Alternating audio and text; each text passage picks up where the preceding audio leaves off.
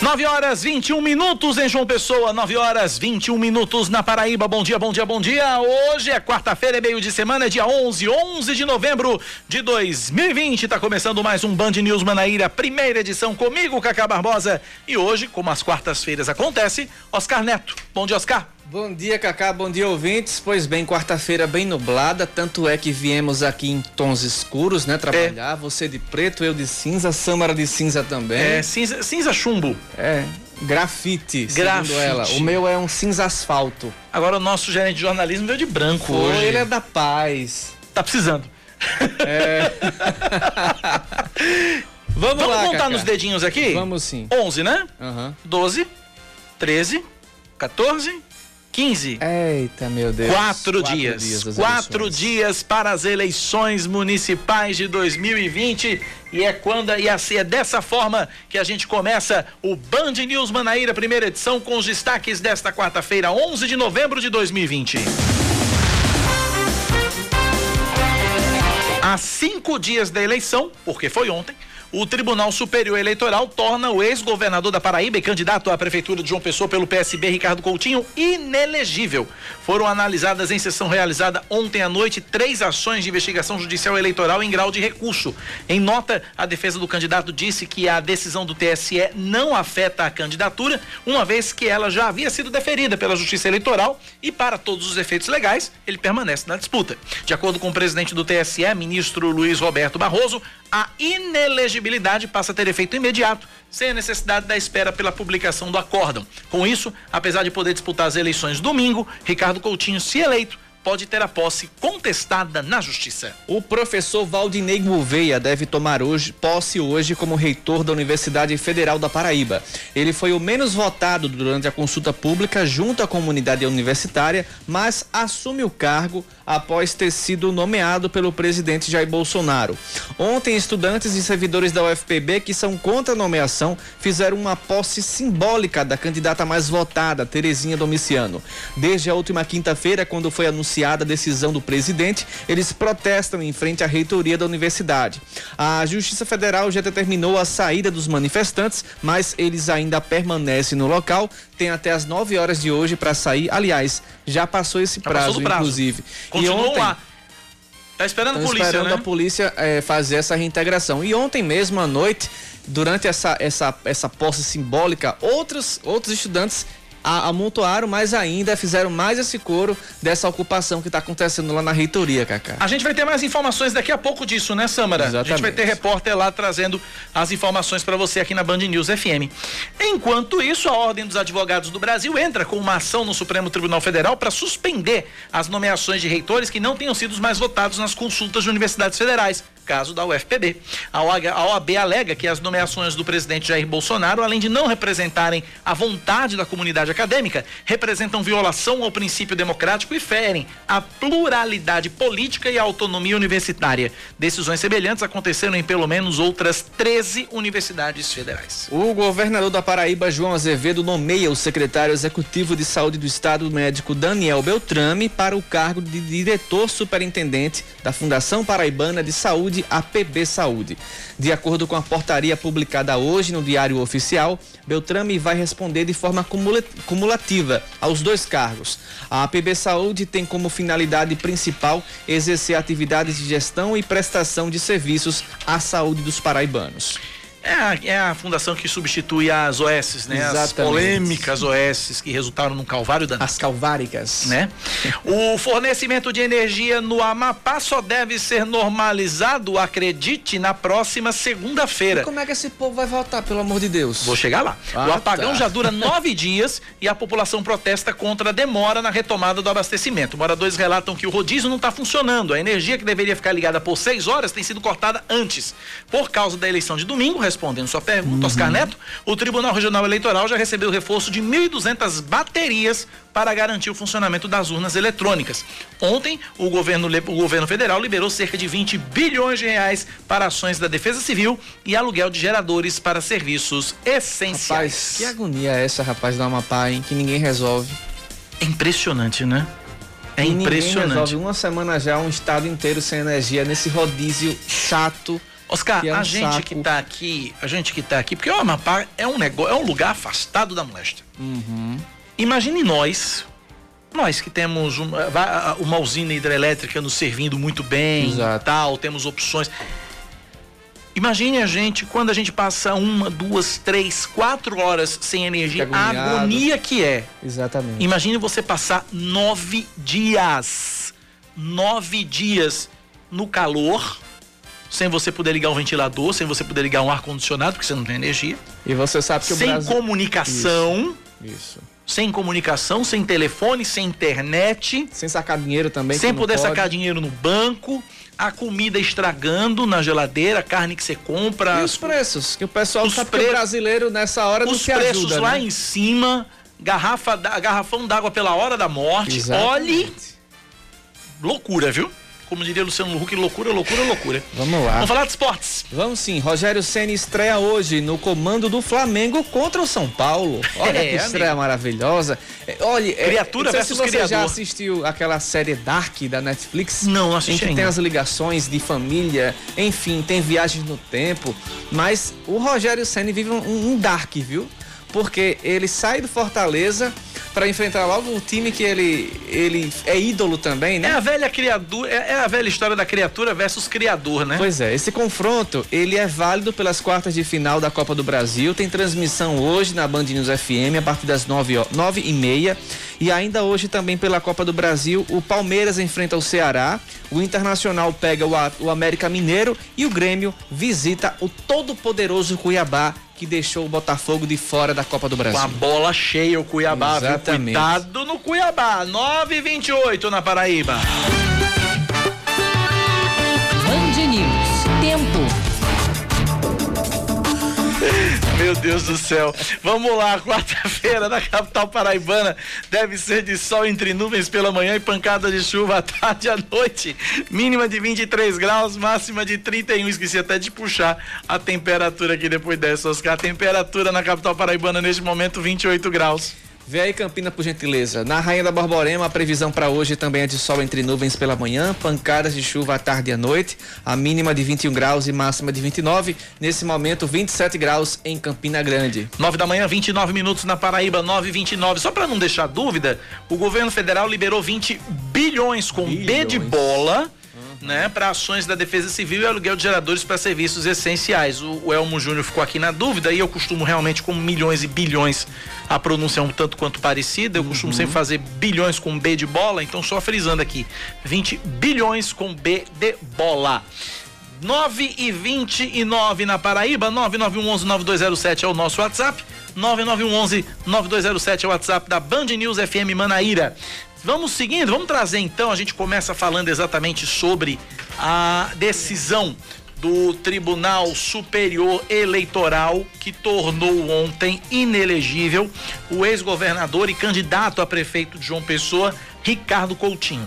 Ele disse que vai recorrer da decisão, e que vai continuar na disputa da eleição de domingo, ou seja, ele continua candidato, até porque ele teve a candidatura já deferida pelo Tribunal Regional Eleitoral. decisões dessas não dá para voltar atrás. Exatamente. Se fosse deferida com recurso, aí ele, É. ele poderia modificar, como é o caso de Anísio Maia. Dionísio Maia. Mas como foi deferida, então acabou-se. Ricardo é candidato sim. A Corte Eleitoral analisou três ações de investigação judicial eleitoral que pesavam contra Ricardo na Corte em grau de recurso, apresentados pela coligação à vontade do povo e do Ministério Público Eleitoral. A decisão acontece faltando cinco dias, ontem faltavam cinco dias, para as eleições municipais de domingo. Vamos ouvir Ricardo Coutinho.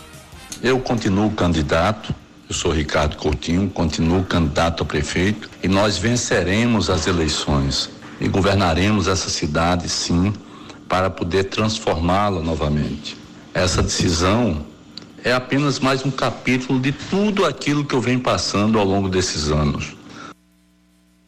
Sobre a condenação, Ricardo Coutinho disse que foi perseguido pelos adversários e pela imprensa. professam aquela ideia que primeiro Ricardo não podia ser candidato, depois Ricardo se conseguisse ser candidato não podia vencer e se vencesse Ricardo não podia assumir. Só que nós fomos vencendo cada etapa e vamos vencer essa outra. Os advogados já estão tomando as devidas providências, A imprensa é contra o povo de João Pessoa. É assim que eles agem e vão propagar as mesmas coisas que tentaram nos inviabilizar na política anteriormente.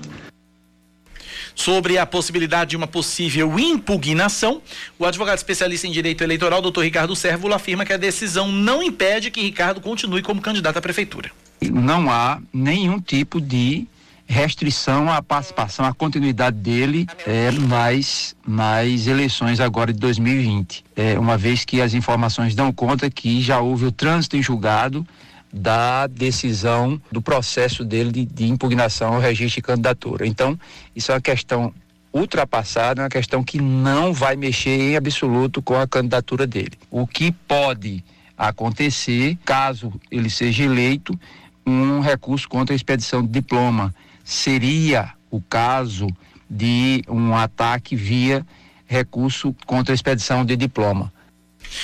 Ao proclamar o resultado, o presidente do Tribunal Superior Eleitoral, ministro Luiz Roberto Barroso, decidiu que a inelegibilidade de Ricardo passa a ter efeito imediato, sem a necessidade da espera pela publicação do acórdão. Nove da manhã, 33 minutos na Paraíba. Eu tô com ela, sempre ela na linha, pra gente comentar e analisar essa decisão de ontem do Tribunal Superior Eleitoral. Rejane Negreiros, bom dia, Rejane. Bom dia, Cacá. Bom dia, Oscar, e a todos que estão aqui conosco. Vamos lá, então. É, então a questão é exatamente essa, né? Ricardo inelegível, considerado inelegível pelo Tribunal Superior Eleitoral, mas continua candidato e, é, é, pro, e, e na disputa para domingo, né, Rejane?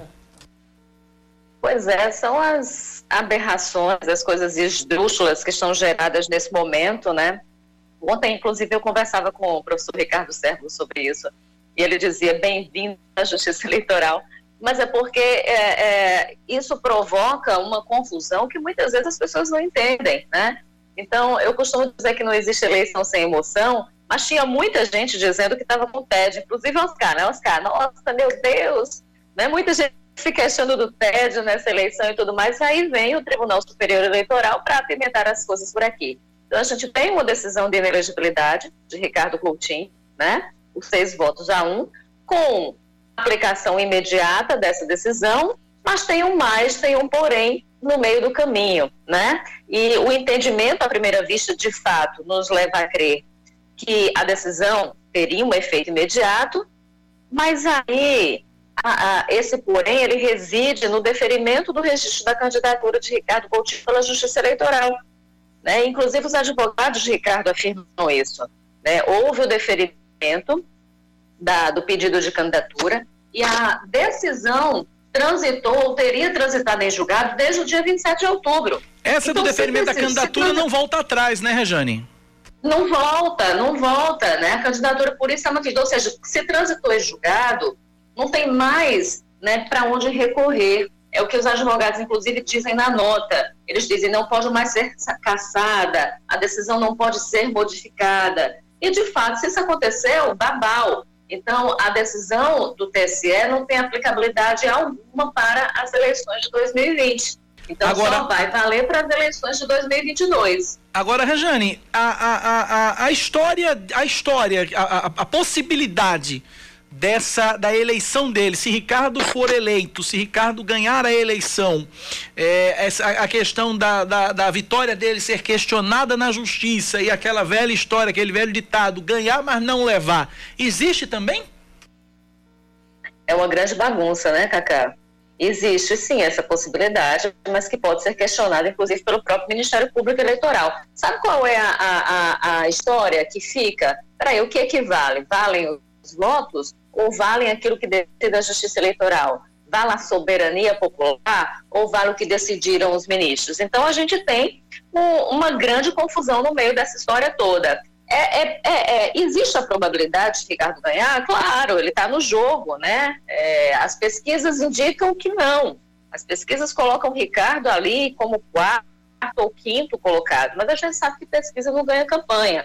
Mas a gente tem, por exemplo, intenções de voto no Ricardo Coutinho que giram em torno dos 10%, isso de acordo com as pesquisas, pesquisas Ibope, por exemplo, que foram realizadas aqui, mas a gente tem uma rejeição que ultrapassa os 50%. Então, existe um desequilíbrio imenso entre aquilo que é intenção de voto e aquilo que é rejeição. É muito difícil reverter esse quadro. Mas o fato é que Ricardo está na disputa. Agora, como se vê, sabe, essa decisão do TSE, ela não altera as regras do jogo, pelo menos não agora, pelo menos não para essa partida, mas ela traz uma série de danos. Primeiro, danos para a justiça eleitoral, porque cria um descompasso, você tem um descompasso entre uma decisão e outra. Você tem o TSE dizendo uma coisa, você tem a própria Justiça Eleitoral dizendo não, ele é candidato, acabou. Então você tem um descompasso entre essas decisões, isso acaba gerando instabilidade, isso acaba gerando desconfiança. Né? Então você tem danos ali, de acordo com essa decisão, para a Justiça Eleitoral. Gera, sim, uma desconfiança muito grande, uma confusão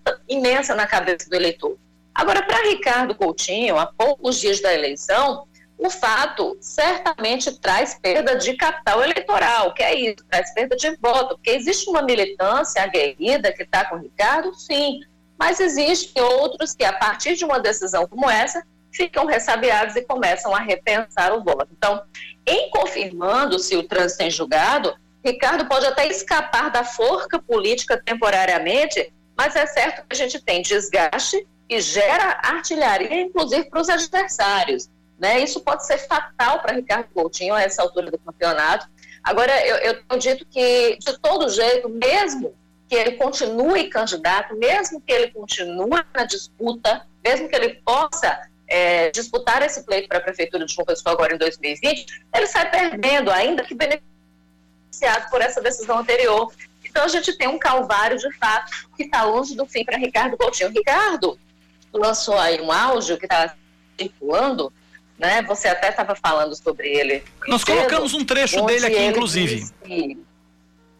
Uhum, pronto. E aí, nesse áudio, o que é que ele fala? Tirando a crítica à imprensa, que eu não vou nem entrar nesse mérito, mas ele convoca a militância. Né? Ele diz o seguinte: olha, é hora da gente reverter voto, é hora da gente capturar os indecisos. É, então, o que Ricardo vai fazer agora é lutar contra a desidratação. Ele tem uma militância ali com ele, é importante essa militância, a gente está a cinco dias das eleições, mais tarde, às 11 da manhã, o Ricardo Coutinho anunciou uma live, uma transmissão ao vivo com o presidente Lula. Então, é, a gente tem aí um discurso também de vitimização no meio desse processo. Isso pode ser bom ou não. Isso de, é pouco provável, mas isso pode fazer com que outras pessoas comprem né, é, é, essa, essa história ou seja, essa história da vítima, da vítima do sistema, da vítima do, do, da imprensa, essa história pode, de repente, mexer com alguns eleitores, com o eleitorado, virar uma commodity eleitoral, ou seja, os eleitores comprando essa ideia. Isso pode acontecer e isso pode se reverter em votos para ele. É pouco provável, mas pode. Então, o que a gente tem agora é essa tentativa de lutar contra a desidratação, que, querendo ou não, essa decisão acaba trazendo para o candidato Ricardo Coutinho. E aí você pode me perguntar como é que fica o espólio? Quem é que fica com o espólio de Ricardo Coutinho em caso de desidratação? E aí isso pode, obviamente, beneficiar outros candidatos, né? E candidatos que, inclusive, a gente percebe que existe uma disputa muito grande entre eles, não o Cícero Lucena, porque Cícero vem conseguindo se distanciar aí nas pesquisas. Cícero Lucena, as pesquisas apontam que ele já está no, primeiro, no, no segundo turno, então a gente tem uma disputa aí pela vaga no segundo turno. Com quem ficaria? Com o Nilvan, com a Edilma, com o Paulo, com o próprio Ricardo? Enfim, existe aí um espólio de votos do Ricardo que pode ser disputado por candidatos como Nilvan Ferreira e Edilma Freire isso pode fazer a diferença. Mas tem também o Anísio. Muita gente que gostaria de votar num candidato progressista, diante dessa situação, pode dizer não, vamos votar em Anísio. Então, como a candidatura de Anísio não é uma candidatura competitiva, é uma candidatura de opinião, né, isso de repente pode dar um gás nesse sentido na candidatura do petista, né, que acaba também ah, ah, lucrando. Essa não é a palavra mais indicada, mas vou falar ela, é, lucrando com essa situação toda, acaba se beneficiando dessa situação toda. Muito bem, Rejane Negreiros, lembrando que logo mais estaremos juntos também na TV Band Manaíra a partir de 1 e 10 da tarde em primeiro plano. Até mais tarde, Rejane. Até, um beijo. Beijo grande para você. Nove da manhã, mais 41 minutos agora na Paraíba, são nove e quarenta e um. A gente segue com o nosso Band News Manaíra, primeira edição, agradecendo vários ouvintes pela participação e pela audiência aqui. Obrigado a todos pela participação, agradecendo o Alexandre, agradecendo também aqui o Bruno Lobo, agradecendo também um outro ouvinte aqui, uh, final telefone 7695. Obrigado, obrigado pela participação, pela audiência e pela sintonia aqui na Band News FM. São 9 e 42 agora, 9 e 42 é Bianca, é isso? Muito bem, então. Eu tenho agora a repórter da TV Band Manaíra, Bianca Corbacho. Ela tem informações do protesto que está sendo realizado neste momento na Universidade Federal da Paraíba contra a posse do reitor nomeado pelo presidente da República Jair Bolsonaro, que é o professor Valdinei Gouveia. Bianca, bom dia, seja bem-vinda à Rádio Band News FM, as informações que você tem agora. Bom dia, meu querido Cacá Barbosa. Pois é, nós estamos aqui na frente da Universidade Federal da Paraíba, onde os manifestantes continuam acorrentados, né, é, em prol dessa decisão tomada pelo presidente Jair Bolsonaro. São sete dias de protestos, né, e eles afirmam que só sairão após a saída do então é, empossado é, Valdinei, né? O professor Valdinei, que foi aí é, impulsado pelo o então presidente Jair Bolsonaro. Cacá, é, na verdade essa posse acontece hoje à noite, né, de forma virtual, é, às sete e meia da noite. E aqui do meu lado eu estou com o advogado desses manifestantes, né, o Breno Melo, que aguarda aí a chegada da Polícia Federal.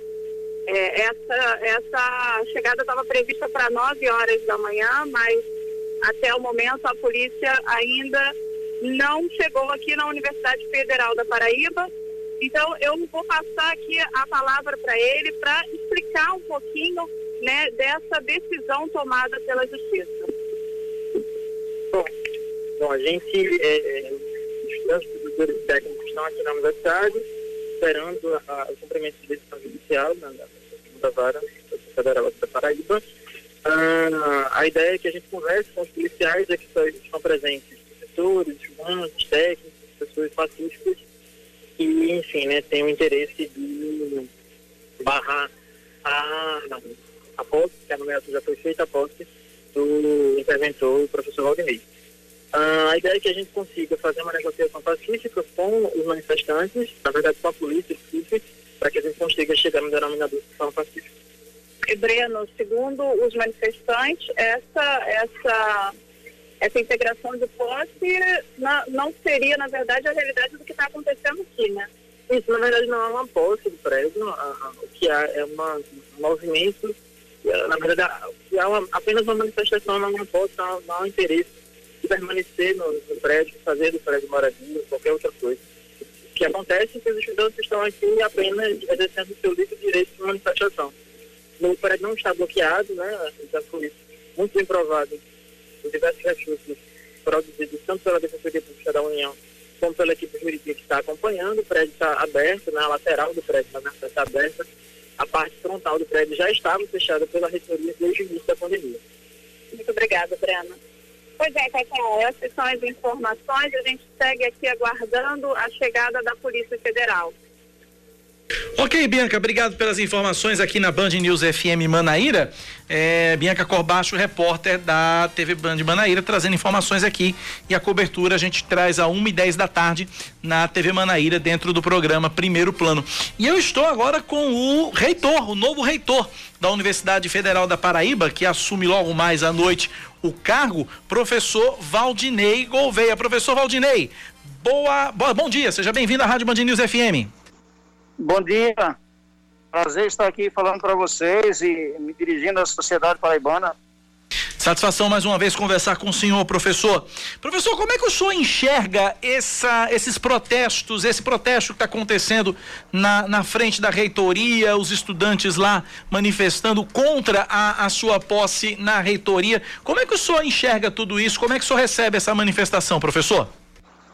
Com normalidade, com naturalidade. É, o estranho Seria que eles estivessem lá fazendo uma manifestação pedindo, professor Valdinei, assuma, assuma, assuma, uma vez que eles têm a orientação deles, eles têm as escolhas deles, e é um ato democrático, desde que não ultrapasse os limites da legalidade, entende? Então, se respeitarem, é, usarem os termos adequados para se dirigir a qualquer pessoa como eles gostariam de ser tratados, normal, normal, sem nenhuma dificuldade. E, e, professor, e com relação à, à, ação que corre na OAB, aí não é especificamente apenas contra o, o, seu caso, mas contra os outros reitores de outras universidades que foram nomeados, mesmo não sendo os mais votados, o senhor também não foi o mais votado no, na, na, consulta junto à comunidade universitária. É, como é que o senhor também enxerga essa ação da OAB na, junto às universidades com relação à escolha, às nomeações dos, dos reitores que não foram os mais votados nos processos, professor? Veja, primeiramente dizer que eu respeito imensamente a OAB e do mais. É, quando assumirmos as portas serão abertas para um diálogo é, franco com a OAB. O questionamento é, parece-me que deveria ser legislativo, deveria anteceder a, a decisão, porque o que a lei estabelece é que é prerrogativa do presidente da República fazer indicação, fazer escolha. Ele tinha três nomes para fazer escolha: o professor Isaac Medeiros, a professora Terezinha Domiciano e o professor Valdemir Gouveia. Por que ele escolheu o professor Valdemir Gouveia? Veja, eu desconheço quais os critérios exatamente que foram utilizados pelo ministro da Educação e pelo presidente da República. O que eu posso dizer é o seguinte: o que diferencia o professor Valdemir Gouveia dos demais colegas? Concretamente, o que diferencia o professor Vanei Gouveia é o único dos três, professor titular por concurso, o único dos três, pesquisador 1A do CNPq, os dois mais elevados níveis no ensino e na pesquisa no Brasil. Então, se foi é, um critério técnico que usou o presidente, eu imagino que deva ter sido, está aí a resposta. Agora, quaisquer outras especulações não me competem é, comentar porque não fui eu o, o indivíduo, a pessoa que tomou a decisão. Eu só sou um agente público, sou um servidor público, do público, e estou à disposição. Se o presidente da República diz, olha, é, você é indicado para assumir a Universidade Federal da Paraíba, deve ter alguma razão. E nós honraremos essa indicação e faremos uma gestão proativa, integrada, que considere os demais, que veja a situação dos estudantes que estão é, é, precárias e mais que querem estudar. Muitos estão dedicados, tem muita gente boa que vem de cidade interior, vem de outros estados, que nós temos que apoiar. Como temos que apoiar as jovens pesquisadoras que precisam desse suporte. Em breve teremos notícias boas para pesquisadores já consolidados e jovens pesquisadores. Professor, é, muito, muitos dos, dos manifestantes, dos, das pessoas que são contrárias à, à sua posse na, na universidade, o consideram alinhado ideologicamente com o presidente Jair Bolsonaro. O senhor se considera ideologicamente alinhado com o presidente, professor? É, já, já, disseram de tudo, disseram até que eu fiz campanha para o presidente Bolsonaro. É, quando o presidente se elegeu com a maioria dos votos da população brasileira, o professor Valdemir morava no Canadá, nem aqui estava. E é, também comentaram o seguinte, que o professor Valdemir tem um vínculo com o presidente Bolsonaro. Se fosse realmente, se houvesse esse vínculo, se eu tivesse esse prestígio todo, eu pediria para ser, se fosse o caso, ministro da Educação, não é verdade? Então não existe, amigo, é, esse negócio. O que estão tentando é justificar. E por que não foram eles os nomeados indicados, entende? Comum que as pessoas tentem buscar explicações e criem fantasias para tentar justificar. Por que nós não estamos lá agora? O que me resta? Simplesmente mostrar um trabalho ao longo de quatro anos, contando com uma equipe de fato empenhada, porque se essa porcentagem baixa justifica a presença do professor Valdinei à frente da Universidade Federal da Paraíba. Professor, para gente concluir, é, para a gente continuar a nossa conversa, uh, o senhor falou que é prerrogativa do presidente a escolha de qualquer um dos três membros, dos três integrantes da lista tríplice, foi o que aconteceu, e não é só prerrogativa do presidente no caso da universidade, mas é prerrogativa, por exemplo, vou dar um exemplo aqui, do governador do estado, não no caso da reitoria da UEPB, ou no caso de uma lista tríplice para indicar um desembargador para o Tribunal de Justiça, existe essa prerrogativa, não é invenção de agora e não é uma novidade né? Mas uh, o senhor considera, sua, sua avaliação pessoal, o senhor considera é, democrática a escolha de uma pessoa, no caso o senhor, o senhor considera a sua escolha, mesmo o senhor sendo o terceiro, o terceiro mais votado, o senhor considera a sua escolha como reitor democrática dentro dessa questão da lista tríplice, partindo do princípio, como eu já falei, é prerrogativa do presidente. Mas no aspecto da democracia, o senhor acha correto, professor? É, veja só, Cacá, é, o que eu não acho correto é que determinadas candidaturas tenham apoios é, de partidos políticos é, externos à universidade, que inclusive invadem o coração da universidade, é, transformando o que era acadêmico, o que era científico, em uma plataforma é, político-partidária, como atualmente nós estamos vendo. Nessa manifestação, alguns candidatos a vereador vão lá gritar, candidato a prefeito e tal, fora, fora, fora isso é antidemocrático. O democrático é você considerar o outro com respeito. O democrático é, por exemplo, Cacá, você não ter uma votação é, de três nomes, toda a comunidade empenhada em votar, e depois alguns colegas tentarem manobrar para desconsiderar a votação e criar uma nova votação só com os conselhos superiores. Com respeito merecido e devido aos conselhos superiores, é antidemocrático você realizar uma consulta e depois dizer já não serve, agora o que vale é, no, é o nosso posicionamento. Entende, Cacá? Então, isso não é democrático. A lei que determina que é o presidente da República, é, ela foi constituída, foi proposta e foi aprovada por representante do povo. Tem algo mais democrático do que isso, Cacá? Tá, e portanto conversamos com o professor Valdinei. O senhor toma posse logo mais às sete e meia numa videoconferência, não é isso, professor?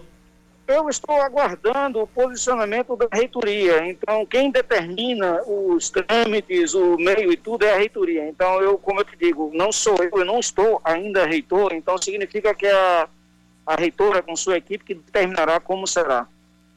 Transição está tranquila, professor? Está muito tranquila, muito favorável, como tem que ser, conversas amistosas, é, inclusive as perguntas são muito diretas Tipo, professora Margarete, o que está de errado que a senhora não conseguiu fazer?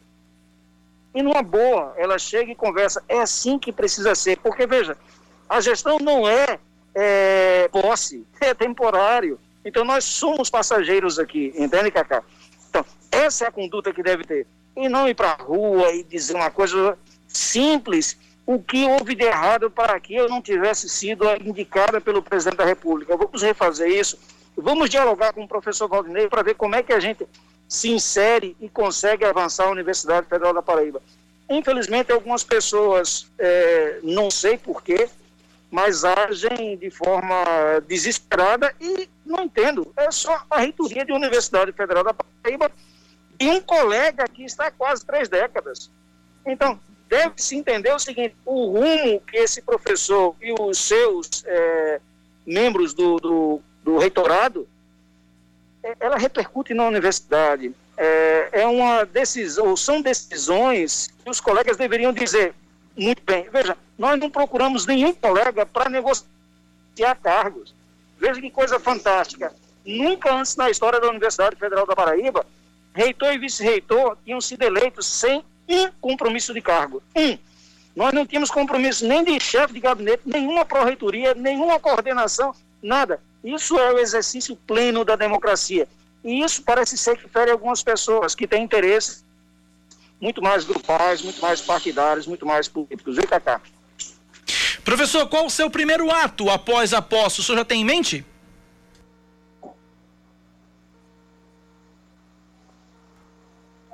Professor? Acho que perdemos o contato com o professor Valdinei. Professor?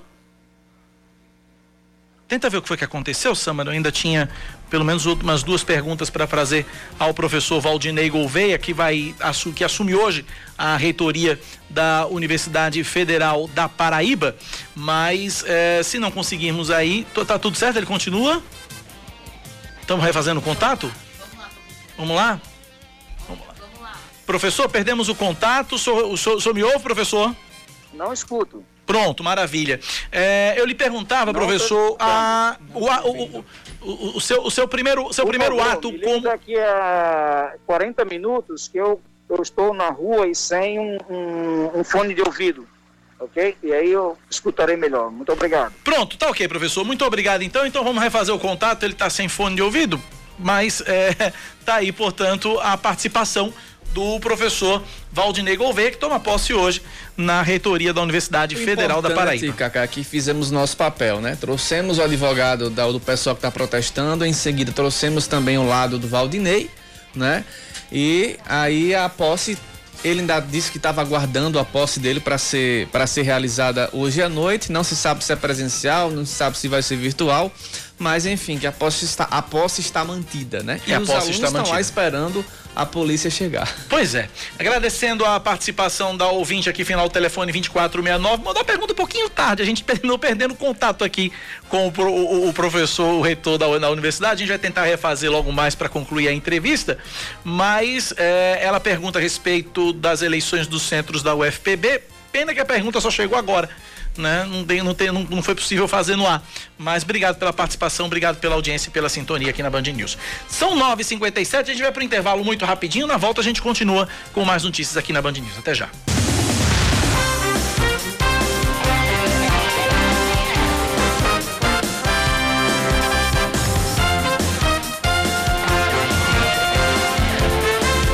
10 horas e 2 minutos em João Pessoa, voltamos com o Band News Manaíra, se- primeira edição, aliás, segunda só de tarde. O Yuri Aline. Exato. A ex-secretária de Administração do Estado, Livânia Farias, tem a condenação por improbidade administrativa mantida pelo Tribunal de Justiça da Paraíba. A primeira Câmara Especializada Civil da Corte rejeitou embargos de declaração opostos pela ex-auxiliar do governo. Livânia foi condenada à perda da função pública, suspensão de direitos políticos por três anos, pagamento de multa civil de 20 vezes o valor da remuneração recebida e proibição de contratar com o poder público ou receber benefícios ou incentivos fiscais ou creditícios pelo prazo de três anos. De acordo com o processo, os procuradores do estado da Paraíba, em dezembro de 2012, alertaram Livânia, que ocupava o cargo de secretária de, administração do estado, sobre a obrigatoriedade de encaminhamento à Procura- Procuradoria-Geral do Estado dos procedimentos relativos a licitações e contratos administrativos para fins de análise jurídica e emissão de parecer prévio. Já os desembargadores do TJ entendiam que a conduta da ex-secretária de, de deixar de encaminhar os referidos procedimentos configuraria usurpação de atribuições dos procuradores do Estado previstas na Constituição Estadual. Ou seja, resumindo a história aqui, os procuradores alertaram Livânia. Ó, Livânia, tem que encaminhar para a procuradoria. Exato. Ela fez vista grossa e deu no que deu. Sem transparência, né? É. Em resumo. O Conselho Universitário e o Conselho de Ensino, Pesquisa e Extensão da Universidade Estadual da Paraíba definem a lista tríplice a ser encaminhada ao governador João Azevedo para a nomeação do futuro reitor da instituição. O resultado da votação foi de 56 votos favoráveis, dois contrários e duas abstenções. Os conselhos sacramentaram desta forma a vitória das professoras Célia Regina Diniz e Inovildes Fonseca, integrantes da Chapa 2, o EPB Forte, que obtiveram 44,54% dos votos. Também integram a lista tríplice o professor Carlos Henrique Ruiz Ferreira e a professora Maria Isabelle da Silva Dias Ianes, integrantes da chapa 4, o EPB Autônoma, Plural e Humana, que obteve 20,97% dos votos, ficando em segundo lugar. E o professor José Itan de Lucena Barbosa, com a professora Valdeci Margarida da Silva, que compuseram a chapa 1, o EPB+, que obteve 16,97% dos votos, ficando em terceiro. A nova gestão da UEPB deve tomar posse no dia 13 de dezembro, a exemplo da Universidade Federal da Paraíba. Essa lista tríplice vai para o governador João Azevedo, que pode escolher qualquer um dos três. Pode escolher, ele pode, ele pode confirmar a escolha da, da comunidade universitária, da professora Célia Regina e da professora Ino, I- I- Inovildes ou Como Ivonildes vem acontecendo né, tradicionalmente. que é o que vem né? acontecendo tradicionalmente, ou ele pode escolher qualquer uma das outras duas chapas. É a prerrogativa do governador. Aliás, é o que eu venho dizendo em todos os casos. São prerrogativas, né, que honestamente, eu honestamente, eu acho erradas. Honestamente, eu acho errada. Uhum. Então é o seguinte, se é uma eleição, Se é uma eleição que se nomeie o mais Chama-se votado. consulta É, agora. uma- é, agora é consulta, né? pública. Então que se nomeie o mais votado, que mude. Aí o que que acontece? É prerrogativa do presidente, é prerrogativa do governador? Mude-se a norma. O problema não está na escolha, na decisão do presidente ou na decisão do governador, se o governador não nomear a mais votada. É a, is- é a regra, é, a, é a- é a lei que norteia isso, que é, que é o equívoco e que deve ser mudada. Que mude-se a lei. Mas a, a prerrogativa existe para isso. Agora, se não, se não vai ter governabilidade por conta disso, é outra história. É né? outra história. É outra questão. Vamos lá, 10 e 6. Todas as ações assistenciais da gestão da prefeita de Bahia e candidata à reeleição Luciene de Fofinho do PDT estão suspensas até o fim da campanha. Essa determinação é do juiz da 61ª Zona Eleitoral, Euler Jansen, que acatou o pedido do candidato a prefeito Capitão Antônio do PSL e proibiu a distribuição de sopas, auxílio funeral, refeições no restaurante popular, cestas básicas, entre outras iniciativas. De acordo com a decisão, as ações estão suspensas até o próximo domingo, dia da eleição, e em caso de desobediência, deve ser aplicada uma multa diária que vai de 100 mil a 700 mil reais. Isso se refere também ao superfaturamento, né, que aconteceu, é, que ela, ela é suspeita de ter, de ter superfaturado as cestas básicas lá na cidade. É, aí já é outra história também. Isso. Aí já é outra história. Aí, já é o Aí- pedido de impugnação da candidatura dela. Aí já é outra história, na verdade. Mas essa daí é com relação exatamente à distribuição de é, distribuição de sopa, a questão assistencial, né? O, é, o candidato Capitão Antônio estaria é, acusando a, a prefeita de uso eleitoreiro desses programas. Exato. O Tribunal Regional Eleitoral da Paraíba nega por unanimidade os pedidos de tropas federais para mais quatro municípios. Foram rejeitadas na segunda-feira as solicitações para Brejo do Cruz e Pedras de Fogo, município em forte clima de tensão Demais. política, de acordo com a Justiça Eleitoral, com a juíza eleitoral responsável, Higina Josita. Também foi rejeitado o pedido feito pela Zona Eleitoral de Teixeira para os municípios de Desterro e Cacimbas do Sertão. Anteriormente já haviam sido rejeitados os pedidos de tropas para Alhandra e Fagundes. O Ministério Público Federal pede ao Tribunal de Contas da União que apure se existe interferência ideológica na Anvisa. A representação foi enviada ontem ao TCU, depois da Agência Nacional de Vigilância Sanitária mandar paralisar os testes da Coronavac. Os estudos da vacina chinesa contra o coronavírus, desenvolvida em parceria com o Butantan, foram suspensos por causa da morte de um voluntário. O homem havia sido recrutado pelo Hospital das Clínicas e, de acordo com o boletim de ocorrência, cometeu suicídio. Ainda não se sabe se ele tomou a vacina ou placebo. O Instituto Butantan diz que enviou as informações à Anvisa duas vezes, mas a agência fala que não recebeu por conta de um ataque hacker. Já a Comissão Nacional de Ética em Pesquisa, responsável por acompanhar os voluntários, soube do óbito, mas disse que, como ele não tinha relação com a vacina, descartou suspender os testes. Vamos falar de esportes agora aqui na Band News FM Manaíra. O assunto agora é basquete, porque começa a temporada 2020 e 2021 do Novo Basquete Brasil, que vai ter mais uma vez a participação da Unifacisa. Pois é, Unifacisa, de lá de Campina Grande, que vai é, participar pela segunda vez da, da, primeira, da primeira divisão do basquete nacional. A edição 2019-2020 foi cancelada por causa da pandemia, mesmo com alguns jogos da primeira fase sendo realizados. É, a Unifacisa, no entanto, só estreia amanhã. A Unifacisa estreia amanhã no Maracanãzinho contra o Campo Mourão, jogando no ginásio Maracanãzinho, no Rio de Janeiro. Ao menos nas primeiras rodadas, os jogos vão ser realizados em apenas duas sedes. Além do Maracanãzinho, as partidas estão marcadas para o ginásio Professor Hugo Ramos, em Mogi das Cruzes.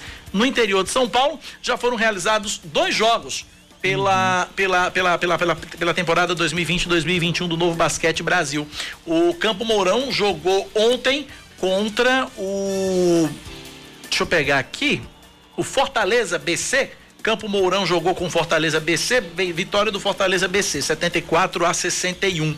E o Flamengo derrotou o Minas por 102 a 68 também ontem.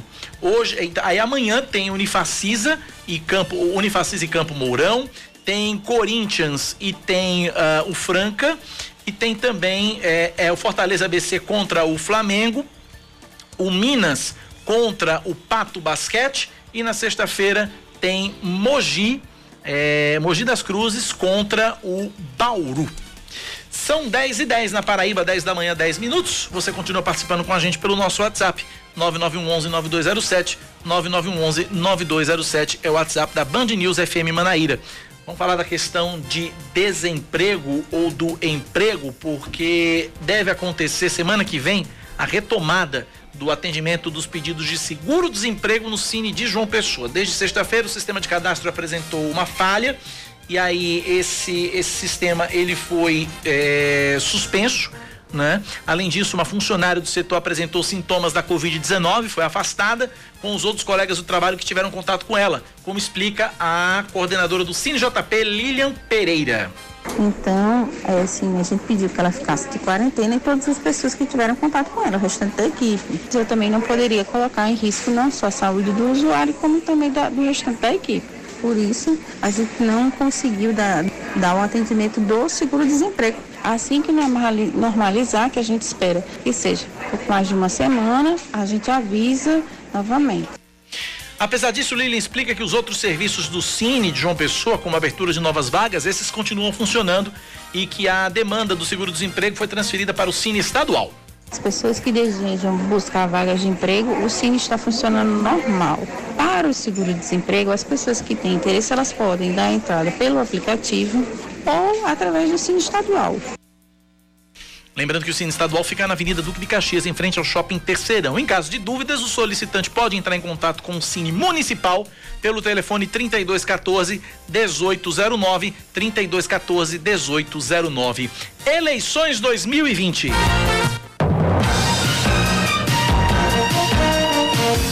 São 10 e 12. A gente sabe que esse ano tá cheio de mudanças aí, né, Cacá? Os Sim. candidatos indeferidos vão poder ter seus votos computados mas tivemos mudanças também na, na contabilização dos votos brancos, nulos e as abstenções. Quem vai trazer esse, essas definições é a nossa repórter, produtora, chefe e amiga, Samara Gonçalves. Dona da gota toda, Samara Gonçalves. Tem gente que ainda não definiu e nem pretende escolher em quem vai votar. Eles estão incluídos no grupo dos votos brancos, nulos e abstenções. Diferente de antes, o voto que para muitos é de protesto não beneficia os candidatos que estão liderando o pleito, como explica a corregedora do Tribunal Regional Eleitoral da Paraíba, Vanessa do Egito. Quando você votava branco, você estava votando na legenda partidária, para quem estivesse na frente. Após a lei das eleições eleições a 9.504, os votos em branco equipararam-se aos votos nulo para os, em relação aos seus efeitos. Nulo. Quando ele digita um número que não existe e confirma, ele está votando nulo. O voto em branco é quando o eleitor vai até a urna eletrônica e aperta a tecla branco e em seguida confirma. Mas ambos os votos, tanto o voto em branco como o voto nulo, é como se você não tivesse votado em ninguém. Já aquelas pessoas que por algum motivo não foram às urnas são incluídas nas abstenções. De acordo com o número de eleitorado de cada cidade, de cada município, já que a gente está em eleição municipal, as pessoas que não compareceram no dia da eleição para votar estão no cômputo das abstenções. Nas últimas eleições, 42 milhões de brasileiros não escolheram nenhum candidato. Já este ano, dois fatores podem contribuir para que esse número seja mantido ou aumente: a pandemia do coronavírus e o próprio histórico de desistência. Por isso, a corregedora do TRE na Paraíba, Vanessa do Egito, faz um apelo. Eleitor, escolha os candidatos que você considera os melhores para estarem à frente da Câmara Municipal e da Prefeitura da sua cidade. Não vote em branco, não vote nulo, porque assim você não está exercendo a sua cidadania nem participando da construção da democracia. No pleito de 2018, a Paraíba foi o 15º estado do país com mais votos nulos. Foram 136 mil pessoas que não escolheram candidato.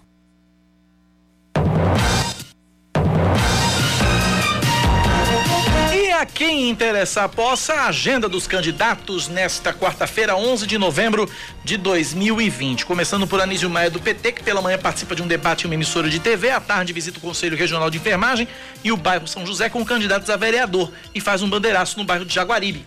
Camilo Duarte do PCO pela manhã participa de um ato público na UFPB e durante a tarde e a noite tem reuniões partidárias. O Carlos Monteiro da Rede pela manhã participa de um debate em emissora de TV, não divulgou a agenda para o resto do dia. Cícero Lucena, do PP, pela manhã participa também de um debate em uma emissora de TV. À tarde, visita apoiadores em Cruz das Armas, se reúne no Mercado Central e à noite visita o Valentina e Jaguaribe. Edilma Freire, pela manhã, participa do debate em uma emissora de TV. À tarde, se reúne com o Conselho Regional de Educação Física, participa de uma live com o Fórum de Mulheres Empreendedoras e visita a comunidade Costa do Sol. À noite, visita Colinas do Sul e Colibris. Ítalo Guedes, do PSOL, pela manhã, participa de um debate em uma emissora de TV. À tarde, faz uma panfletagem no centro da cidade e visita o bairro das Indústrias. O João Almeida, do Solidariedade, pela manhã participa de um debate em uma emissora de TV. À tarde se reúne com a coordenação de campanha, faz panfletagem em Mangabeira. À noite se reúne com moradores do bairro Colinas do Sul e do Roger. Nilvan Ferreira, do MDB, pela manhã participa de um debate em uma emissora de TV. À tarde faz visitas às comunidades de São Rafael, Brasília, de Palha e Padrio do Bandeira. Não divulgou a agenda para a noite. Rafael Freire, da Unidade Popular, pela manhã faz panfletagem no comércio da Lagoa, visita apoiadores. À tarde em Cruz das Armas também faz panfletagem à noite visita apoiadores. Rama Dantas do PSTU, à tarde participa de uma reunião online com apoiadores e à noite participa de uma roda de conversa com o tema Fartura no campo e miséria na cidade. Raoni Mendes do Democratas pela manhã participa de um debate em uma emissora de TV, à tarde visita Altiplano e bairro São José, à noite 13 de maio Cruz das Armas. Ricardo Coutinho do PSB participa de uma live nas redes sociais pela manhã. À tarde visita a comunidade do Citex e à noite faz um evento político em Mangabeira. Rui Carneiro do PSDB participa de um debate em uma emissora de TV. À tarde visita uma feira, faz caminhada nos bairros. À noite se reúne com apoiadores nos bairros. Valber Virgulino do Patriota pela manhã faz um ato político no Distrito Mecânico. À tarde faz outros eventos no centro e na Ilha do Bispo e à noite se reúne com apoiadores em um hotel no bairro de Tambaú. Tá aí a agenda dos candidatos a quem interessa a poça para as eleições 2020. Agora 10 da manhã, mais 17 minutos.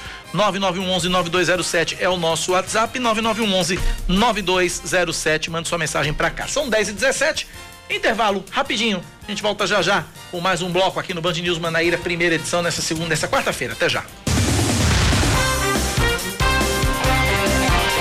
10 horas 22 minutos. Cerca de 884 empresas paraibanas pertencentes ao Simples Nacional podem ter o registro cancelado por irregularidades no cadastro da inscrição estadual. O processo inicial de exclusão das empresas MEI e micro e pequenas empresas foi iniciado desde o último dia 6, quando a lista com os nomes dos empreendedores com as inscrições em risco de ser canceladas foi publicada no Diário Oficial Eletrônico. Para reverter a situação, as empresas devem procurar uma repartição fiscal para regularizar ou é, então, para interpor uma impugnação. 60 academias são notificadas durante as fiscalizações do Conselho Regional de Educação Física durante o mês de outubro.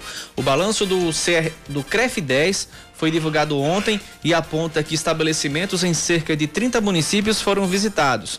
As principais irregularidades apontadas foram exercício ilegal da profissão, estabelecimentos sem registro junto ao conselho, estagiários em situação irregular e ausência de profissional nas academias durante o horário de funcionamento.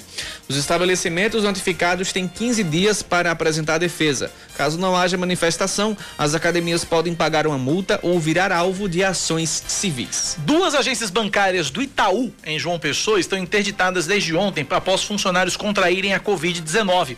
Os estabelecimentos, ambos no bairro de Manaíra, estão passando por sanitização e não há previsão de retorno. Todos os funcionários foram afastados e estão trabalhando em regime de home office.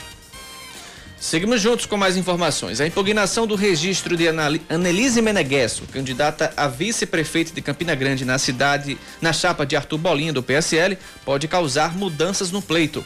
Como se esgotou o prazo para a substituição de candidatos, caso a decisão do TRE não seja revertida, os votos dados para Bolinha devem ser considerados nulos. Com isso, o cálculo do percentual de votos válidos vai sofrer impactos, o que pode aumentar as chances de até de a eleição ser definida em primeiro turno. A defesa de Annelise nega que ela tenha perdido o prazo regimental para se desincompatibilizar das funções. O ministro Ricardo Lewandowski do Supremo Tribunal Federal determina que a Agência Nacional de Vigilância Sanitária explique em 48 horas a decisão que suspendeu o estudo sobre a Coronavac, vacina desenvolvida pela empresa chinesa Sinovac em parceria com o Instituto Butantan. A ação foi protocolada pelo partido Rede Sustentabilidade. O ministro ainda pediu manifestações da Procuradoria-Geral da República e da Advocacia Geral da União. De acordo com a Anvisa, a decisão foi tomada pela área técnica com base em informações do próprio Instituto Butantan. A justificativa foi a ocorrência de um evento adverso processo grave. Por enquanto, os testes seguem paralisados por causa da morte de um voluntário. Registros do boletim de ocorrência indicam que trata-se de um suicídio. Ontem, o diretor-presidente da Anvisa, Antônio Barra Torres, disse que não recebeu essa informação por meios oficiais e que os técnicos seguiram o protocolo. Esportes Oscar. O Santos tem mais sete casos de coronavírus envolvendo jogadores do elenco. Jobson, Alex, Jean Mota, Vladimir, Diego Pituca, Alisson e Sandri estão infectados. É gente, viu? Exatamente. Além deles, outros seis membros da comissão técnica, entre eles os auxiliares Cuquinha e Eudes Pedro, também estão com a Covid-19. O técnico Cuca, o preparador de goleiros Arzu, Arzu mesmo? É Arzu mesmo. O gerente de futebol Jorge Andrade, o médico Guilherme Fagione e os jogadores João Paulo, Matson e Veríssimo já haviam testado positivo. É, tem que rezar para muitos santos aí, viu? Para salvar essa equipe. Pois é, quem, agora fora da área do futebol, quem também testou positivo para Covid-19 foi o ministro do Supremo Tribunal Federal, Alexandre de Moraes. Foi. Ele está sintomático, uhum. está sob os cuidados do infectologista Davi Wip. Ele cumpre o isolamento na casa dele, em São Paulo, e onde ele vai manter as atividades profissionais dele normalmente. Já que você mencionou Alexandre, eu queria também mencionar o nosso Carlos Andreasa, né? Também Sim, o nosso Carlos positivo. Andreasa também testou positivo, está de casa também, está uhum. trabalhando de casa né? E... Esperar uma pronta recuperação aí e que ele vai fazer uma falta grande dos comentários Nesses durante dias, esses né? dias, né? Pois é, Mas, pois é, enfim, é, pois é. Mas 10 enfim, 26. tá bem, tá bem o Carlos Andreasa. Exato. 10 da manhã mais 26 minutos agora na Paraíba, 10 e 26. Nosso WhatsApp para você continuar participando é o 9911 9207. 9911 9207 é o nosso WhatsApp, é o WhatsApp da Band News FM. Ah, uma informação que eu tenho aqui que é interessante, é, chama atenção. Um levantamento quantifica o medo que as mulheres têm de serem estupradas. 95% se sentem hoje vulneráveis a esse tipo de violência. Ao mesmo tempo que escancar o problema, o estudo feito pelos institutos Patrícia Galvão e Locomotiva revela outro. Nem todas relatariam o episódio a alguém. De acordo com a pesquisa, apenas 68% afirmaram ter certeza de que levariam o caso à frente. Recentemente, o caso da promotora de eventos Mariana Ferre ganhou visibilidade após o advogado do empresário André Aranha atacar a vítima na sessão da, é, durante uma sessão na justiça. Para a promotora Valéria Escarance, esse tipo de situação pode fazer com que cada vez mais mulheres se sintam seguras para denunciar. Um segundo motivo apontado pela especialista para a permanência desse quadro é a impunidade. Em uma tentativa de reverter a situação, tramita na Câmara dos Deputados um projeto de lei que aumenta as penas para estupro de vulnerável. A proposta engloba casos de estupro contra menores de 14 anos, pessoas com deficiência ou indivíduos que não têm como oferecer resistência por qualquer motivo. Atualmente, a pena varia entre 8 e 15 anos de reclusão e, pelo texto do deputado Giga Peixoto, do PSL, a punição passaria a ser de 12 a 20 anos. Uhum. Em entrevista à Rádio Bandeirantes, a promotora Valéria Escarance afirmou ser imprescindível repensar a legislação para ontem, inclusive. De acordo com o Anuário Brasileiro de Segurança Pública, um estupro acontece a cada oito minutos no país. Só em 2019 foram 66.123 boletins de ocorrência do tipo, isso sem contar os casos que não são levados à frente, isso sem contar a famosa subnotificação. E outros também que não são denunciados por conta do medo da vítima, né? Pois é. Infelizmente. Medo da vítima. Tem a questão do medo da vítima, a vítima o medo da vítima em relação ao estuprador, uhum. o medo da vítima de ser ridicularizada. Exatamente. Acontece muito também isso. Enfim. 10 da manhã, 28 minutos agora na Paraíba. O Brasil tem que deixar de ser um país de maricas, Oscar Neto. Eu não. Quem foi que disse isso, hein? Presidente Jair Bolsonaro. Lógico. Larissa Arantes tem as informações. Fala, Larissa. Ao fazer referência à pandemia de Covid-19, o presidente Jair Bolsonaro disse que o Brasil precisa deixar de ser, nas palavras dele, um país de maricas. O presidente discursou em cerimônia no Palácio do Planalto de lançamento de um plano de retomada do turismo. Bolsonaro disse que lamentava os mortos, mas que todos irão morrer um dia. Tem que deixar de ser um país de maricas. Olha que prato cheio para a imprensa. Hã? Prato cheio para a urubuzada que está ali atrás ali. Em seu discurso, sem citar nominalmente o presidente eleito dos Estados Unidos, Joe Biden, Bolsonaro afirmou que a diplomacia não é suficiente para fazer frente a tudo isso. Bolsonaro falava sobre a proposta de política ambiental de Biden para a floresta amazônica. Assistimos há pouco aí um grande candidato à chefia de Estado dizer que se eu não apagar o fogo da Amazônia, levanta barreiras comerciais contra o Brasil. E como é que nós podemos fazer frente a tudo isso?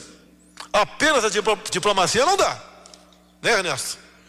E quando acaba a saliva, tem que ter pólvora, senão não funciona. Não precisa nem usar pólvora, mas tem que saber que tem. Esse é o mundo. Ninguém tem o que nós temos. O presidente fez ainda uma comparação de seu governo com uma possível gestão de Fernando Haddad, do PT, ou do governador de São Paulo, João Dória, do PSDB. Bolsonaro avaliou que se Haddad ou Dória estivessem na presidência, o Brasil seria como a Argentina, onde, segundo ele, as pessoas estão fugindo para o Uruguai ou para o Rio Grande do Sul.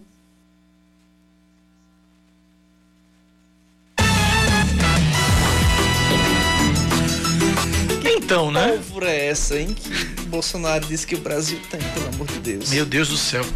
10 da manhã, 30 minutos. A pessoa atacar logo quem?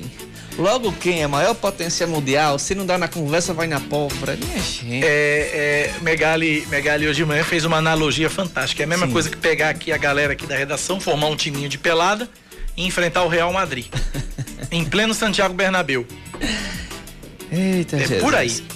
10 da manhã, 31 minutos na Paraíba. É o presidente sendo presidente. Isso. 10 e 31 agora, Oscar.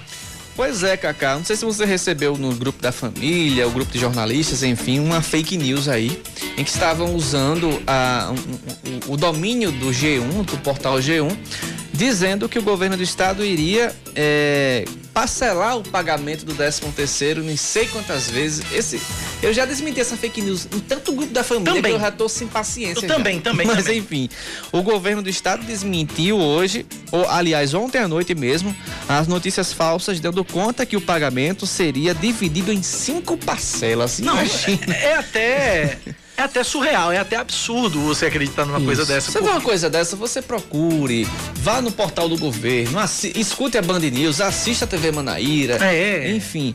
E vale lembrar que a primeira parcela do 13 terceiro para aposentados e pensionistas foi paga de forma antecipada em junho, enquanto os servidores da ativa receberam no mês de agosto. O governo do estado informou ainda que até o momento o João Azevedo não anunciou a data nem a forma de pagamento da outra parcela parcela restante do 13º salário dos servidores estaduais e ainda ressaltou que apesar da crise econômica provocada pela pandemia, a gestão tem assegurado o pagamento do, funciona, do, do funcionalismo público dentro do mês trabalhado. Bom, não está anunciada a forma de pagamento, mas com certeza não será em cinco vezes. Não, já recebeu metade? Não já recebeu outra metade, outra pelo metade. amor de Deus. 10 e 32 na Paraíba. Olha, caso haja um acordo, a reforma trabalhista pode ser votada ainda este ano na Câmara dos Deputados. João Pedro Melo de Brasília tem as informações.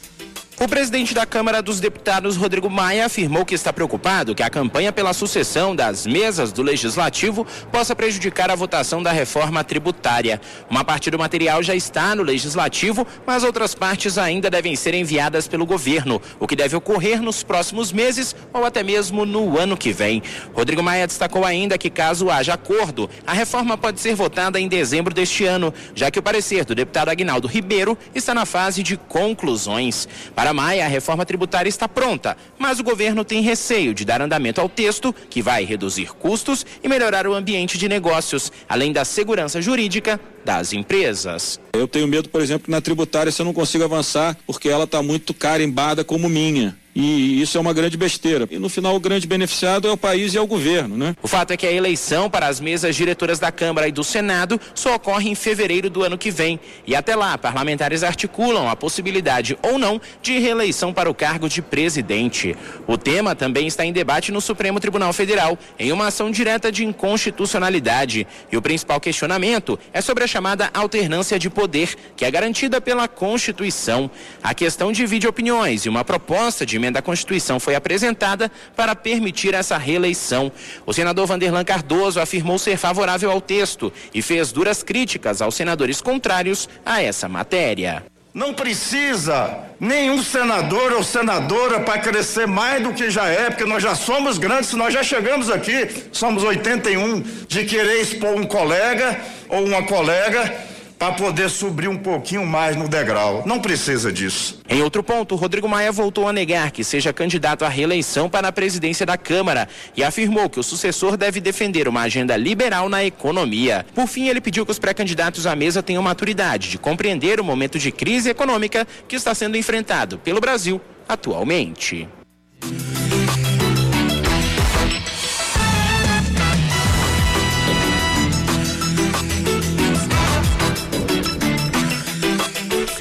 10 horas mais 35 minutos agora na Paraíba, são 10 e 35 Esta é a sua Band News FM, este é o Band News Manaíra, primeira edição. A gente vai para mais um intervalo rapidinho, na volta, o último bloco do Band News Manaíra, primeira edição de hoje, contando sempre com a sua participação, com a sua audiência, até às 11 da manhã. A gente volta já.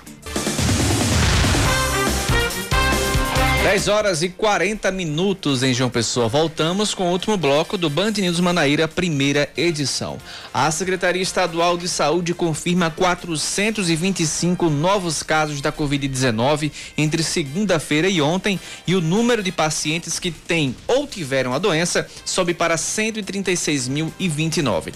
Destes, 110.951 já estão recuperados. Seis mortes foram confirmadas ontem, sendo três delas de fato nas últimas 24 horas, o que eleva o número de óbitos para 3.166. 39% dos leitos de UTI para pacientes com casos graves da Covid-19 estão ocupados. O índice regional mais alto é apresentado no Sertão, onde a taxa de ocupação de leitos de UTI para adultos chega a 64%. Aqui em João Pessoa já atinge a metade, né, Cacá? 49%, Campina Grande 20%. Uhum. Mais de 6 mil casos de dengue já foram registrados na Paraíba em 2020. Os dados divulgados ontem pela Secretaria Estadual de Saúde também apontam para um aumento de casos de zika e chikungunya. Além dos casos de dengue, 1.673 casos de chikungunya e 313 de zika foram notificados. O boletim epidemiológico também mostra que o sertão do estado é a região com a maior incidência de arboviroses. O governo federal reconhece os decretos de situação de emergência por causa da seca em 107 municípios paraibanos. O número é menor que o de cidades incluídas no decreto estadual, que chegou a 148. A portaria federal deixou de fora municípios do sertão, como Pombal, Patos, Itaporanga, Coremas, Aparecida e Água Branca. Entre os que foram contemplados pelo governo estão Campina Grande, Souza, Cajazeiras, Monteiro e Bananeiras. Quatro pessoas morrem carbonizadas após dois carros colidirem frontalmente na rodovia estadual PB 238, que liga as cidades de Teixeira e de Esterro, no sertão paraibano. O acidente aconteceu ontem à tarde. Após a colisão, os veículos pegaram fogo e as chamas rapidamente tomaram conta dos carros. Alguns motoristas ainda pararam e tentaram apagar o fogo usando os extintores dos próprios veículos, mas a iniciativa não surtiu efeito. De acordo com o Corpo de Bombeiros, as vítimas eram todas do sexo masculino e duas delas eram pai e filho. Cada carro estava com dois ocupantes e não houve sobreviventes. O, de acordo com o Batalhão de Trânsito da cidade de Teixeira, não foram encontradas marcas de frenagem no local do acidente, porém as, as possíveis causas só devem ser conhecidas com base em um laudo pericial. A vice-presidente eleita dos Estados Unidos, Kamala Harris, defende em discurso o Obamacare Ontem, a Suprema Corte começou a julgar uma ação que questiona o programa criado para oferecer saúde de boa qualidade para quem não pode pagar. Para ela, é injusto acabar com a Obamacare justo em meio à pandemia.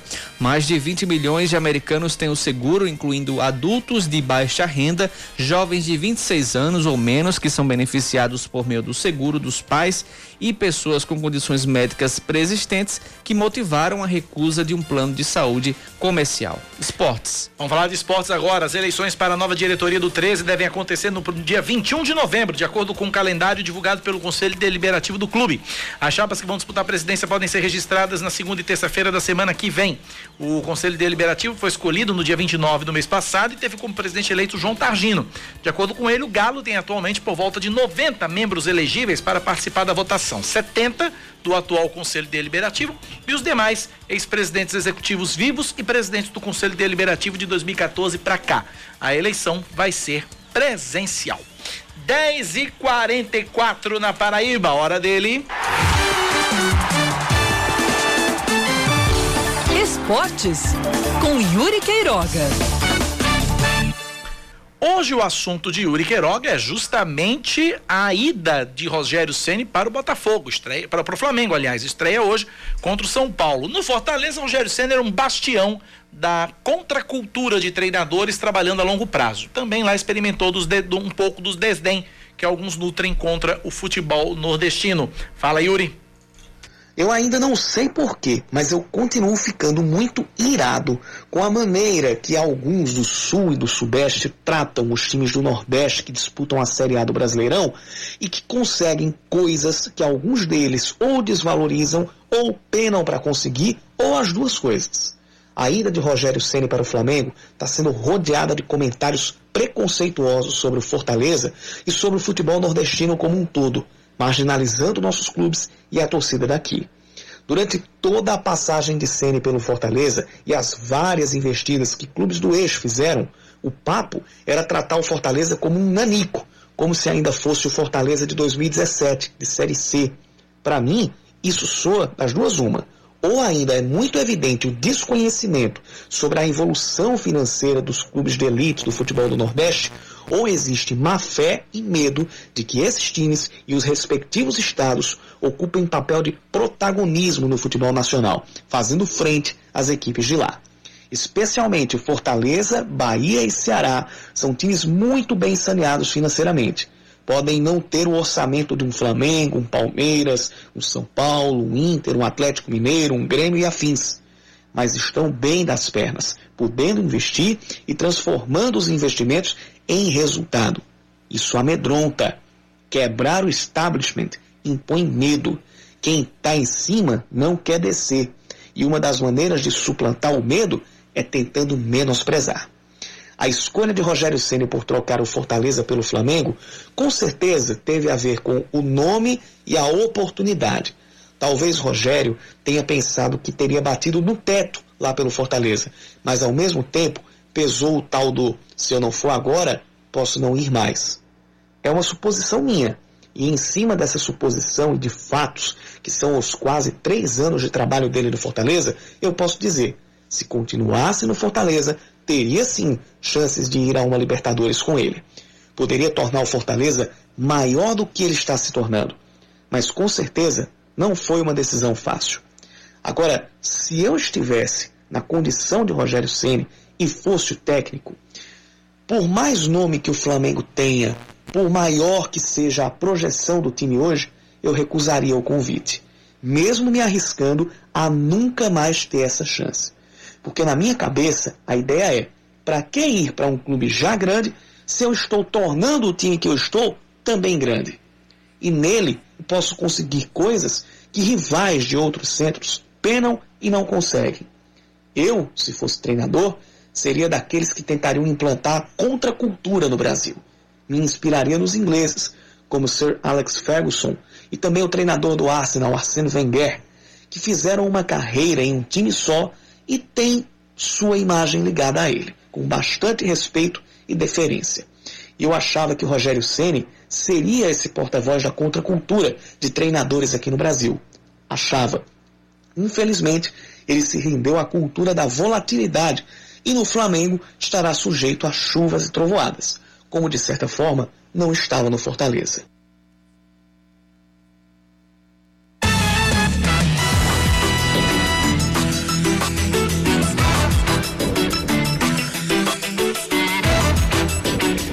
e 48 na Paraíba, para muitos recuperados, a batalha contra o coronavírus pode não estar completamente vencida. É a Covid persistente, situação em que os sintomas permanecem por, por semanas ou meses depois que a pessoa se recuperou da fase aguda da doença. Reportagem de Aline Guedes. A Covid-19 desaparece em duas semanas para a grande maioria dos infectados pela doença. Mas muitos dos recuperados estão lidando com uma intrigante situação a Covid persistente. A estudante Leia Caroline Marques vem sentindo um gosto estranho de ferrugem em algumas bebidas e comidas e não tem nenhuma ligação com a qualidade dos alimentos. A verdade é que o paladar anda bem estranho depois que ela teve a Covid-19, além das constantes dores nas costas. Depois de três meses eu sinto, tipo, assim, eu não consigo sentir o cheiro das coisas normais.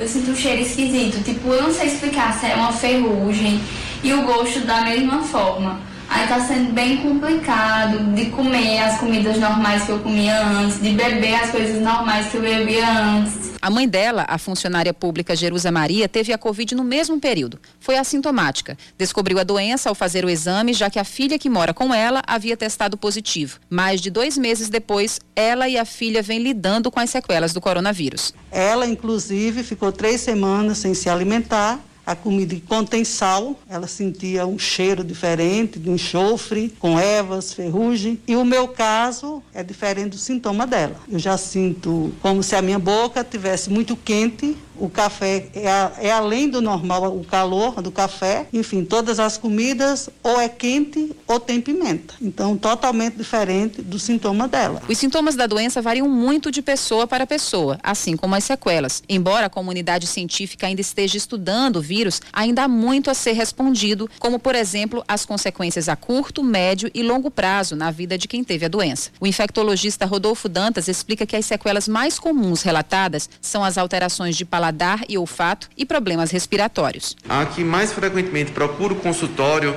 é a síndrome da fadiga crônica. São pessoas que tiveram Covid, tiveram melhora tomográfica, os exames de sangue estão todos normais, mas elas ainda sentem um cansaço muito exacerbado como se a doença ainda estivesse presente fisicamente. Mas a mais comum realmente é a perda do olfato e do paladar, ou então é, a perversão do olfato e do paladar. Quer dizer, a pessoa sente o cheiro mas o cheiro não corresponde àquilo que ela sente. Então, muitas vezes a pessoa sente o cheiro de comida, aí em vez de sentir o cheiro de comida, sente cheiro de gasolina, de coisa queimada. As alterações de paladar e olfato podem acontecer também com outros vírus. O retorno é gradual e pode ser lento, já que afeta o nervo olfativo. Hoje em dia, o que a gente faz para ajudar na recuperação desses pacientes? O treinamento olfativo, né? Tem os sete cheiros. Pessoas pegam sete produtos: café, cerveja, perfume de flores é, álcool, cheiros e vai treinando o olfato e o olfato vai se recuperando, até tomar vitaminas que ajudem a recuperar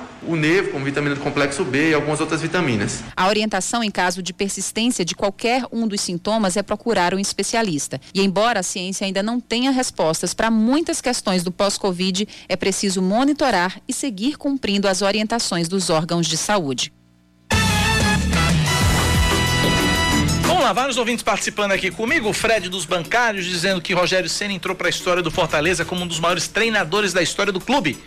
E que, e que sim, chegou a hora de buscar novos horizontes. Tá aí, um dos maiores treinadores, um dos maiores vencedores da história do Fortaleza. E é verdade, foi um grande treinador no Fortaleza, Rogério Senna. E a gente torce para que o eu, embora eu seja anti-flamenguista, sou, sou claramente anti-flamenguista aqui, você vascaíno também, Oscar Neto, uhum. mas a uhum. gente precisa torcer, porque realmente o Rogério Senna é uma é uma entidade no Mas futebol. O, é, o que acontece é como, como o Yuri comentou na coluna, né? É, a gente espera que um treinador passe muito longos tempos no clube, mesmo ele perdendo, mas que ele consiga reunir uma boa equipe. Mas não dá para entender Rogério sair do, do Fortaleza no, no, melhor, na melhor época do Fortaleza, na melhor época dele como treinador, que a passagem pelo São Paulo não foi é, lá é, essas coisas. Ele, ele, ele, começou no São Paulo, ele começou como treinador, ele começou errado, uhum. treinando o São Paulo. Foi, o grande problema dele foi esse. Ele Aí come... teve passagem pelo Cruzeiro também. Foi outro problema, Aquele... porque ele é. estava consolidado no, uhum. no, no, no Cruzeiro ele estava consolidado no, no, no, no, Fortaleza e trocou o Fortaleza pelo Cruzeiro. Não passou nem um ano, voltou pro Fortaleza, reergueu o time nos braços da torcida, já como um grande ídolo que jamais o Fortaleza vai ver. Me perdoe os outros, é, o Clodoaldo, lembra o atacante Clodoaldo uhum, do, do Fortaleza? Mas era um grande ídolo, nem só como treinador, mas como cara mesmo que levantou o time Aí trocou logo, trocou logo assim pelo Flamengo, já se apresentou, já vestiu camisa, já botou máscara, já beijou o escudo.